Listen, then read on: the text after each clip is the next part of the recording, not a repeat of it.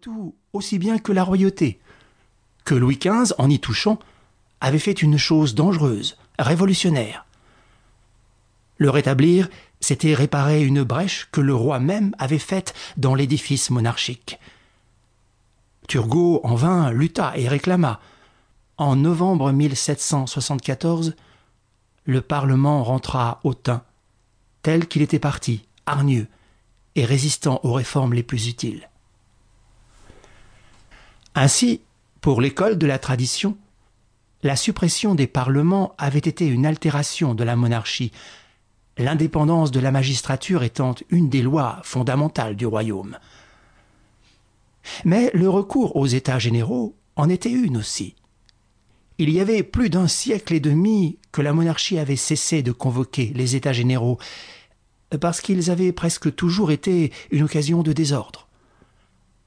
L'indépendance des parlements avait été supprimée à son tour, parce que l'opposition des parlementaires redevenait aussi dangereuse qu'au temps de la fronde et paralysait le gouvernement.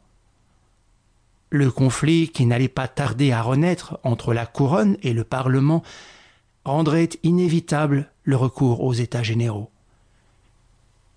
Bien qu'on ne l'ait pas vu sur le moment, il est donc clair que le retour à la tradition, qui était au fond de la pensée de Louis XVI et qui s'unissait dans son esprit à un programme de réforme, sans moyen de les réaliser, ramenait la monarchie aux difficultés dont elle avait voulu sortir sous Louis XIV et sous Louis XV.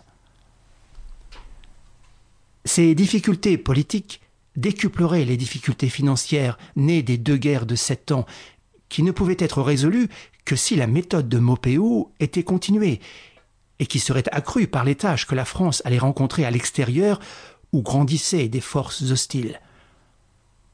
Qu'on y joigne l'état de l'esprit public, nourri d'utopie par la littérature, et d'une société qui, du haut jusqu'en bas, désirait changer les choses, ou aspirait vaguement à changer quelque chose, qu'on y joigne encore jusque sur le trône l'affaiblissement de l'idée d'autorité, et l'on aura les éléments de la révolution qui approchait. Force est à l'histoire de noter qu'elle est venue quinze ans après le rappel des parlements et dès le jour où furent réunis les États généraux. Louis XVI, dit admirablement Sainte-Beuve, n'était qu'un homme de bien exposé sur un trône et s'y sentant mal à l'aise. Par une succession d'essais incomplets, non suivis, toujours interrompus, il irrita la fièvre publique et ne fit que la redoubler. Le bien, pour être autre chose qu'un rêve, a besoin d'être organisé. Et cette organisation a besoin d'une tête, ministre ou souverain. Cela manqua entièrement durant les quinze années d'essais et de tâtonnements accordés à Louis XVI. Les personnages, même les meilleurs, qu'il voulut se donner d'abord pour auxiliaires et collaborateurs dans son sincère amour du peuple, étaient imbus des principes, des lumières sans doute, mais aussi, à un haut degré, des préjugés du siècle, dont le fond était une excessive confiance dans la nature humaine. Ainsi s'exprimait Sainte-Beuve. Il lui fallut un roi pratique et prudent. Et Louis XVI n'avait que de bonnes intentions, avec des idées confuses. Son premier ministère fut ce que nous nommerions un grand ministère. Il était composé de compétences, d'hommes travailleurs, intègres, populaires pour la plupart. Le jeune roi n'avait écouté ni ses sentiments ni ses préférences, puisqu'il avait même appelé Malesherbes, célèbre pour la protection qu'il avait accordée aux philosophes lorsqu'il avait été directeur de la librairie, c'est-à-dire de la presse.